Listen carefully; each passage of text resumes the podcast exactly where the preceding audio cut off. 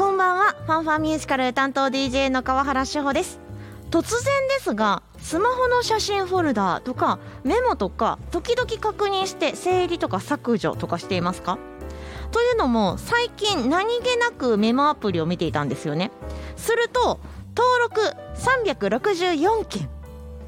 え何って思って過去の書き込みチェックしてみたんです忘れていることがあったらやばいなっていう気持ちも含めてねそうするとああかメモったメモったとかあこれそう忘れるから書いてあるんだっていうのもあるんです例えばチケットの発売日とか配信される舞台情報とか今度番組でこのネタ使えるよなみたいなところとかこれはね何の問題もありませんただその中に紛れている謎の数字3桁のとかね6桁とかね8桁とかあるんですよえってなってでしかもひらがなで「タータン」え「タータンって何?」とかあと「田中さんクエスチョン」みたいな感じで「それどういうこと?」みたいなのがねいろいろあるんですよね多分1年前のものとか削除しても問題ないと思うんですないと思うんですけれども特にあの謎の数字とか暗証番号とかだったらどうしようかなとか思ってなかなか勇気が出なかったりしますがそんなことありませんかねないないかなまあねあのどうしようかというのは迷いつつできればミュージカルの話題とかこういう番組のネタやろうっていうのに書き換えていけたらいいなと思っていますさてこの番組アメリカブロードウェイロンドンウエストエンドそして日本など世界中のミュージカルを紹介していきます最後までどうぞよろしくお付き合いくださいではまず1曲お送りしましょう「ウエストサイドストーリー」2009年のブロードウェイキャストレコーディングより「サムシングズ・カミング」今日はミュージカル「ウエストサイドストーリー」をご紹介しますこんばんはこんばんは ESFM のミュージカルオタク宮本ですよろしくお願いしますタータンって誰 わかんない あと田中さんクエスチョえそれタータンは田中さんのことじゃないンのないあの全然あのす5ヶ月ぐらいあー間があるんですえー、えそういう細かいメモがいっぱいあるんや細かいメモねあの1行だけとかあ謎すぎますー僕絶対ありえへ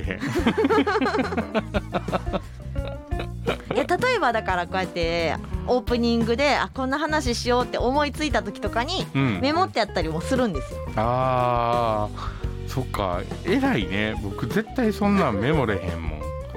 あとほらメッセージテーマ何がいいかなとかはいはいはい、はい、時間ある時にパッて思い浮かんだら書いとかないと忘れるっていうあー僕忘れたやつはどうでもええやつやと思って る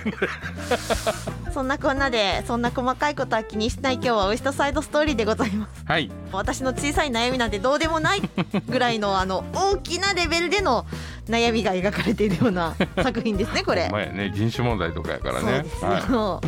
舞台が多くの移民が暮らすニューヨークウエストサイドうんもうご存知だと思いますがロミオとジュリエットがモチーフですうん若者2人の運命の恋を描いた物語となっておりますはい説明するまでもなくそうですねミュージカルを見た映画を見た新しいバージョンを見た古いバージョンも見たねはいえ説明する必要はない作品ではありますがうんなんかやっとだなと思ったのがはいついに来日公演ですよはいはいはいはいは海外カンパニーがいやっと来ることができるようになりましたはいありがたいねありがたいよねしかも今回はうんニューバージョンっ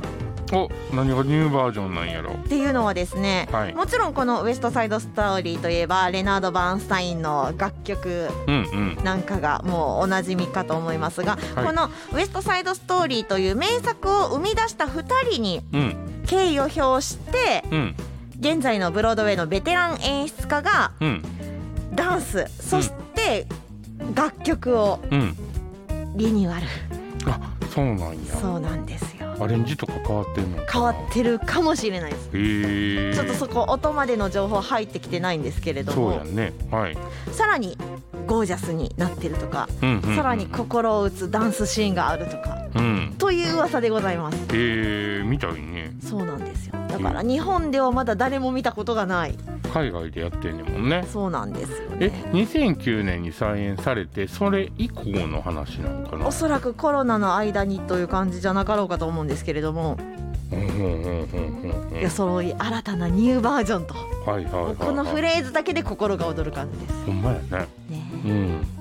え見たい見たいの前に楽曲をお届けしますはいウエストサイドストーリー2009年ブロードウェイキャストレコーディング入りアメリカ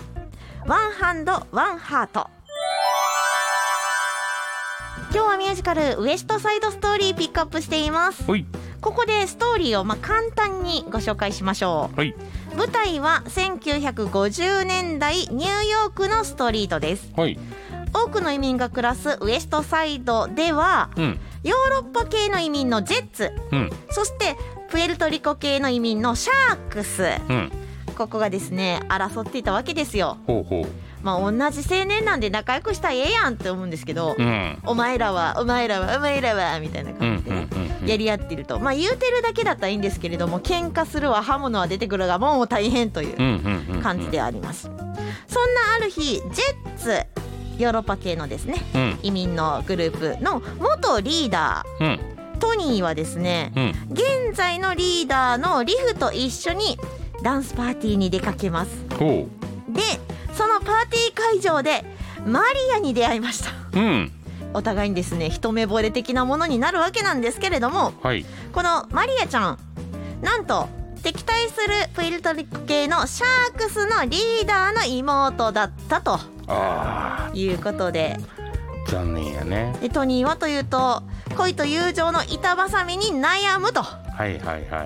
はいいやあのどっちとんのっていうか友情っていうよりもそのグルーうーんみたいなねあーわかるなね本人にしてみたらもういい加減いいやんもういがみ合うのやめようやっていうそうそうねとこもあるやろうしねはいはいガシガシというところもあって、はいまあ、いわゆる禁断の恋ですよはいはいはいはいはいさあどうなっていくというのですがうんまあご存知の通りうんロミジュリといえばロミジュリといえば悲劇、悲劇でハすッピーエねンドではないそうですねウエストサイドストーリーもうんえその終わり方せやんなめっちゃ悲しいよねうんいやこれがですね我々が知っているのがどこまでどうニューバージョンで変わっているのかせやんねまあでうもんダンスは新しくなってるよね、なってると思いいます。それに合わせて音楽もちょっとアレンジ変えたり編成変えたりしてんねやねろ、ね今時の音が使われているのかなと思ってみたはり、いはいはいはいはいはいだはってもう時代背景はもうかなり昔なのでいせやんねそこに合わせていくというよりはこっち寄りになっていてほしいなともせやんね思ったりえ劇団四季のウエストサイドは今後変わっていくんやろかどうなんですかねねえそっちもちょっと興味あるよねそうですよねでも今回来日されるということで、うん何らかの会談が開かれれる気はしますよ、そうやんねうんうんでは楽曲をお届けしましょう「ウエストサイドストーリー」2009年ブロードウェイキャストレコーディングより「うんホンブレ足 A Boy Like That」今日はミュージカル「ウエストサイドストーリー」ご紹介しましたおい待望の来日公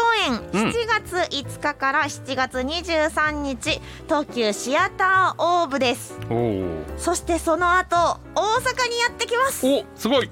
お嬉しい嬉しい8月5日土曜日と8月6日日曜日 2days あとオマリッジクスか劇ー場マジか ー僕いつかオペラ座チケット取ってしもたおじゃあ6日かななんぼすんねやろ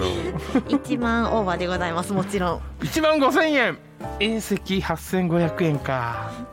とりあえずチケットは現在発売中ですので良いお席はお早めにお願いします遠石かな詳しくは公式ホームページをご覧くださ